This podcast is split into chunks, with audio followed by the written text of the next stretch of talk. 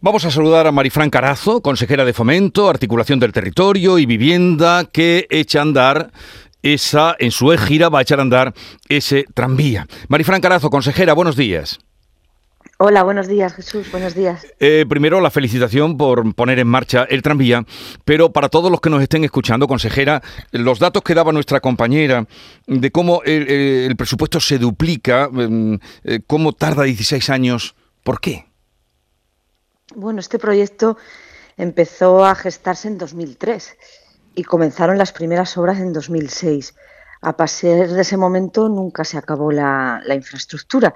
La última fecha oficial que dieron los gobiernos anteriores de inauguración fue 2012 y este gobierno pues encontró una infraestructura parada con parte ejecutada, pero que tenía que rematar y ha habido mucho trabajo que hacer ejecutar casi 40 millones de euros porque hemos tenido que construir la subestación eléctrica para administrar, para poner en servicio el tren de la Bahía de Cádiz, la estación del río Arillo, las conexiones, los ramales con la red de interés general del Estado, 40 millones de euros, 25 contratos, uno tras otro, hemos tenido que impulsar para poner hoy en servicio en un día histórico el tren de la Bahía, formando a los trabajadores, superando las pruebas de seguridad ha sido un trabajo importante, con mucha coordinación con Renfe, con ADIF, con la Agencia de Seguridad Ferroviaria. Yo creo que ese trabajo ha sido importante, muchos meses duros, porque quedaba mucho por hacer, pero teníamos que aprovechar esa infraestructura. Lo tuvimos claro desde el primer minuto. En el primer Consejo de Gobierno nos instamos a ponerlo en servicio y hoy es un día muy importante para la Bahía de Cádiz. Desde luego que lo es. Pero un proyecto así, consejera, ¿se podía haber hecho mejor? Hay que situarse al frente de los proyectos desde el primer minuto. Yo creo que ahí está la clave. Así lo hemos hecho también con otras infraestructuras y lo estamos haciendo.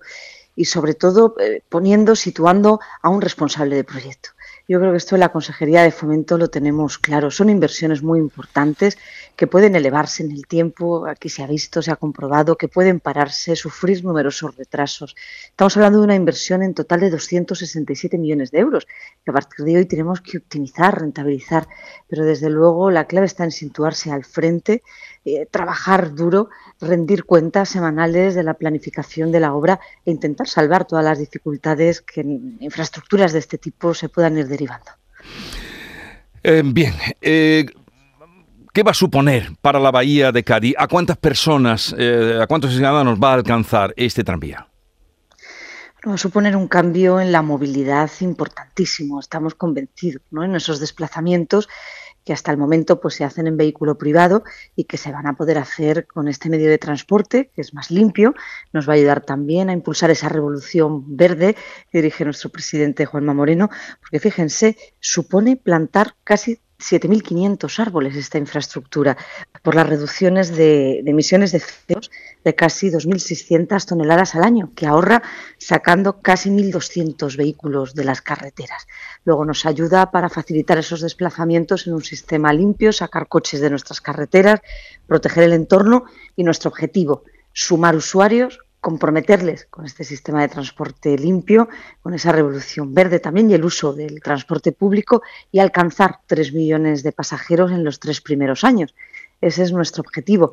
A partir de ahora, bueno, pues comenzar, arrancar, probar con horarios que hemos situado, sobre todo frecuencias importantes las primeras horas de la mañana, para esos desplazamientos obligados, para los estudiantes que se dirigen a Cádiz todas las mañanas, los trabajadores entre municipios, a Cádiz también, luego arrancar y desde luego nos tiene que ayudar también a mejorar y a proteger nuestro entorno.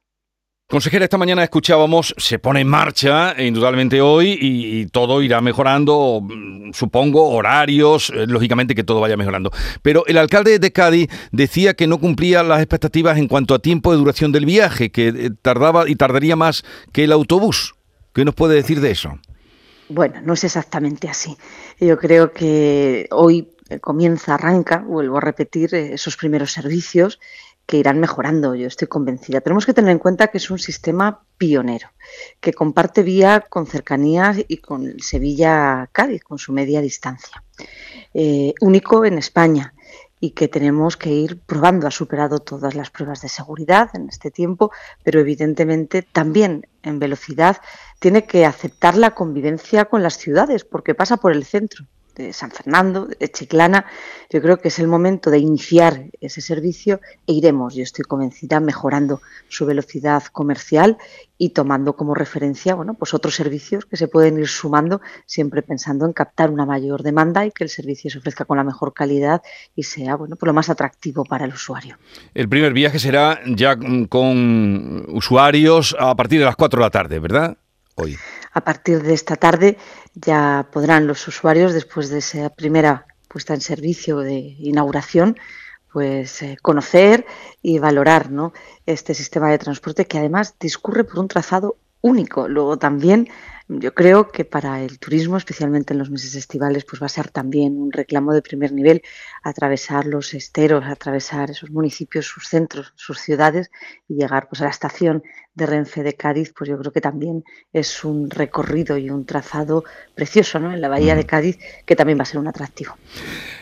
Eh, consejera, eh, es un día indudablemente de celebración, pero en Jaén también es un día de abrigar esperanzas porque llevan con su línea de tranvía, usted lo sabe mejor que nadie, esperando desde el año, desde abril de 2009, con todos los problemas que ha habido, cuando se puso en funcionamiento, en 2011 eh, y a los pocos días por orden judicial se paró.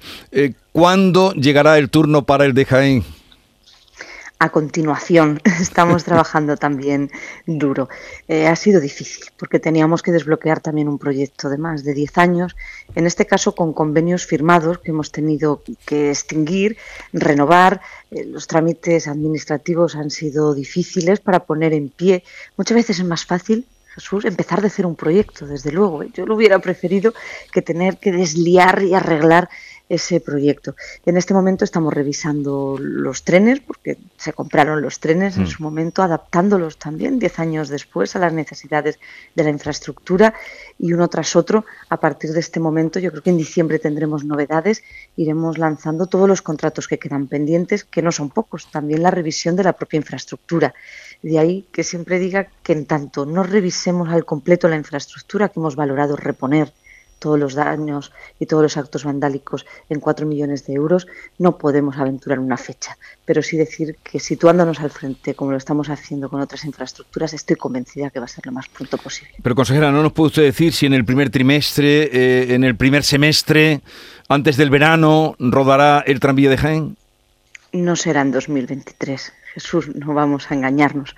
2023 tiene que ser el año para adjudicar y licitar los contratos que quedan pendientes, para revisar la infraestructura, para señalizar, para dotar de energía la infraestructura y el último contrato que nos quedaría sería el de explotación, la empresa, la concesionaria que gestionaría el tranvía. Es por tanto que 2023 va a ser un año todavía duro para poner en marcha, para poner el pie el proyecto y para licitar todos estos contratos, adjudicarlos y trabajar en ellos. No será en el 2023. Bueno, pues eh, consejera, eh, felicitarla indudablemente, pero también quiero, cuando venga usted por aquí algún día y hablemos, usted tiene que explicarnos, consejera, por lo que sabe, por la experiencia, por los números que maneja, qué tiene que pasar para que un proyecto de esta envergadura cumpla los plazos. Eso no lo tiene usted que contar un día. ¿Qué pues tiene que pasar para que un proyecto cumpla los plazos? Todos asumen problemas, las grandes infraestructuras asumen problemas, pero hay que irles resolviendo con mucha voluntad, con buenos equipos, con cintura y estando encima de ellos. Yo creo que como todo tiene solución y se tiene que resolver con mucha voluntad y con mucho empeño. Marifran Carazo, consejera de Fomento, Articulación del Territorio y Vivienda, gracias por estar con nosotros. Un saludo y buen viaje. Muchísimas gracias, muchísimas gracias a todos los oyentes. Gracias.